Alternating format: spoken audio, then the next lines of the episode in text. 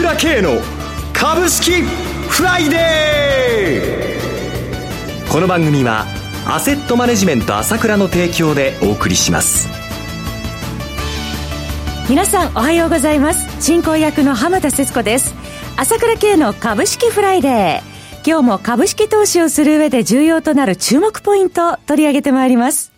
パーソナリティは、アセットマネジメント朝倉代表取締役、経済アナリストの朝倉圭さんです。朝倉さん、おはようございます。おはようございます。よろしくお願いいたします。よろしくお願いします。さて、今週一週間、どのようにマーケットご覧になってらっしゃいますでしょうか？そうですね。やっぱりアメリカの株ですよね。はい、えー、えー、ここがやっぱり非常に、まあ、今日上げてるものの、やっぱりパッとしなくなってしまったと言いますかね。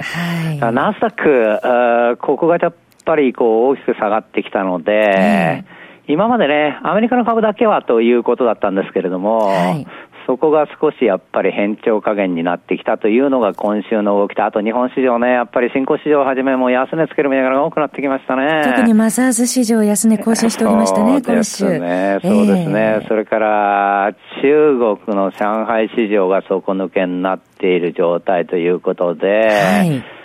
まあ、やっぱりはっきり言って、えー、厳しくなってきたと思います。7月6日、あここに向けてやっぱり投資家はやっぱり買えないですよね。一体どのぐらいのことになるのかっていうのがもうわかりませんもんね。はい。わからないっていうのがコンセンサスになっちゃってて、ちょっとこれ、一体アメリカが制裁して中国はどのぐらい本当にあって、その後、その後もまたアメリカの再制裁ということで本当に貿易戦争になるのか、まあ、さすがにそこまでやんないで、話は、まあ、ある程度のところでまとまるんだろうという考えもあると思いますし、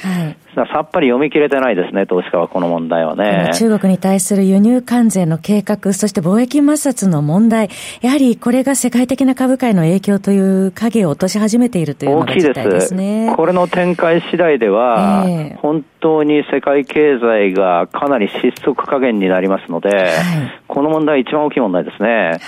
い、ですから、ここをやっぱり見極めるないしは方向が見えないとですね、今過剰反応してる部分もあると思うけど、まあただ落下のもあるから何とも言えないところで、やはり変えないというのが現実だと思いますね。この後具体的なお話を伺ってまいりたいと思いますが、そういえば朝倉さん、あの今月も今日でおしまいということで、今月の夕刊富士の企画です。株ワングランプリで、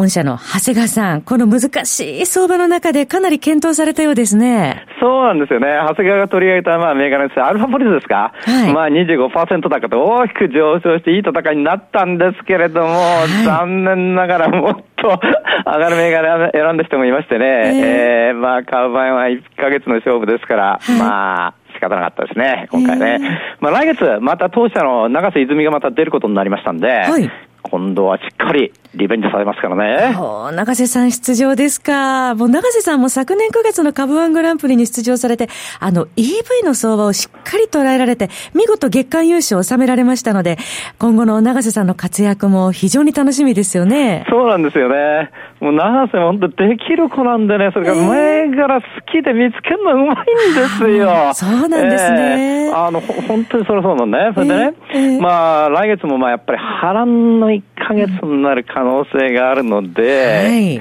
その中でうまい銘柄見つけてくれると思いますんで、ぜひ応援お願いしたいですね。長瀬さんの応援も皆さんお願いします。まあ、しかしながら今月の長谷川さんのアルファポリス、今お話ありましたけれどもね、あの、朝倉さん、朝倉の皆さんは本当に良い銘柄発掘されておりますので、こういった情報をいち早く知ることができましたら、この今ラジオを聞いていらっしゃる皆さんも嬉しいですよね。そうなんですね。えー、当社本当に株が好きなんですよ。だから見つけてくるんですけれども。それが何よりですよね。そうなんですよね。それでマージンはね、やっぱり月一度、まあ、まあ、長谷川の方が登場してるんですけども、えー、まあ、一連の銘柄の多くは週2回無料で配信してるね、特選銘柄情報というレポートで紹介してますんでね、はい、まあ、これが一番早く知る方法ですよね。で、レポートを受け取るには、まあ、何回かお話してますけれども、はい、アセットマネージメント朝倉のホームページから、SBI 証券、楽天証券、証券ジャパン、ウェルスナビの口座開設業、口座開設をしていただくと、届けますからね。はい、で、週2回は長谷川と芥川。まあ、月1回ね、ねあの、月始め私も執筆してますんで、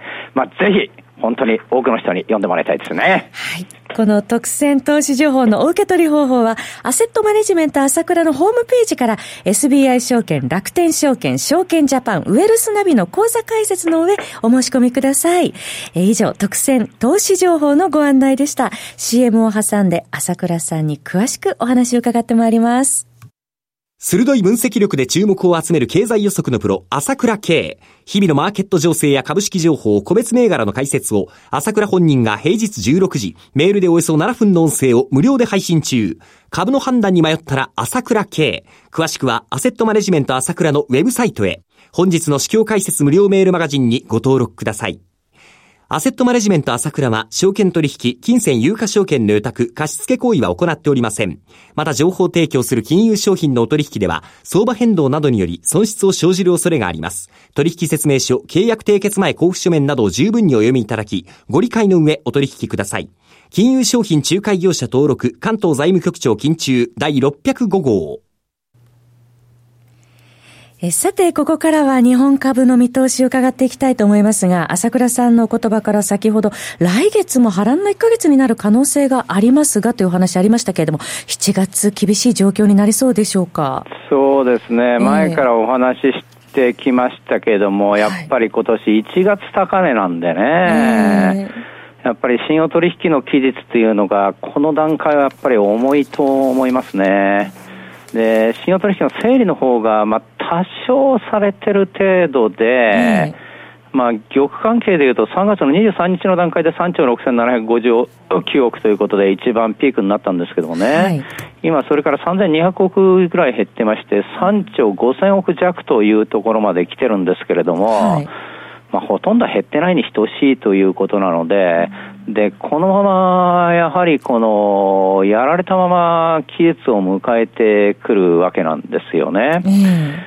で、現在の評価損率っていうのが、あ11.48%と言われています。はい。はいで、これ、今年の日経平均の安値っていうのは3月26日ですけどもね、2万347円までつけたわけですけども、ざらばでね。えーこの時の評価損率が11.66%なんですよ。近づいてきてますね。だからあそこに近づいてきてるというのと、えー、それからマザーズと、はい、マザーズは新安値、ジャスダックも新安値ですから、えーやっぱり中小型株、この放送を聞いてる投資家はやっぱりやられていくケースの方が多いんじゃないかと思うんですよね。需給関係悪くなってるんですね。そうです。で、松井証券の調べだと、その、まあ、新、新興市場については20%近い評価損率になっているというので、これがまあ新安値やられたままで、えー、まあ迎えるということなので、えー、ここはやっぱり、えー、厳しいなと思うしかないですよね。朝倉さん、今週もあの新安値つけてる銘柄多かったですよね。多いんですよね。あのね、だそれがじわじわ来てるのが新安値銘柄見るとわかるんですけども、えー、今週の火曜日に新安値銘柄373なんですよ。先週がね、あの、やっぱり347半ばに出てきたんですよね。はい、確かに見ると週半ばに1回出てるだけなんだけども、えー、それはやっぱりいっぺんに投げられるんじゃなくてじわじわ来てるわけよ。だから、先週より今週の方が、やっぱり新安銘柄増えてるわけで、はい、この流れっていうのがさらに増えちゃうという流れなんですよね、おそらく。このあたりやはり整理がつかないとなかなか上昇に向かえないですかそうなんです。えー、ですから、逆にですね、はい、この6ヶ月目の期日が終わってくるのが、6ヶ月終わったからすぐ上がるというふうにはならないですけども、はい、まあ、そこで、まあ、整理がついてきますので、7月、8月と整理がついてきますので、はい、そうなってくるとですね、えー、感じは変わってくると思います。やはり需給が作ってる部分が多いので、今の相場は。はい、で、日経平均がこれだけ、えー、中小型株に比べていいっていうのも、やっぱり日銀がずっと買ってるというのが大きいわけですね。はい、で、中小型は一部トピックス関係は変われるものの、日銀の関係ありませんから、ジャスタックスの他は。ですからやはり今ここでこういう状況が起きてしきてしまってるわけなんだけども、はい、逆にそれがすっきりすればというところなんですよね。それからもう一つ、その今、外国人がね、やっぱりどうしても、まあ、日本の相場を決めるという中で、売りがずっと出てくるわけなんですけれども、先週もまあ4000億以上売ったということなんですけれどもね、4300億ですが。はい、売り姿勢強まってますよね。そうですね。もうやっぱり年初から3兆5000億の売りになってまして、はい、まあそうは言うものの、年初から3月までに5兆円以上の先物で売ったんで、その買い戻しがあったんで、あの、まあまあ、日経平均だけは良かったわけですけれどもね。ただこの売り姿勢っていうのは、やっぱり今の現状、貿易摩擦が見えない状況では、簡単には買い転換するということはできませんわね、やっぱりね。ただですね、はい、これがある程度、その、まあその、7月6日含めて、その後の情勢で変わってくるかもしれないということですよね。ちょっとこれ先読めないんですけどね、このことに関しては。えー、それから日本にとって一番大きいのは、外国人がこれだけ大きく売った背景っていうのは、もちろんその貿易問題、世界的な問題が大きいんですけれども、はい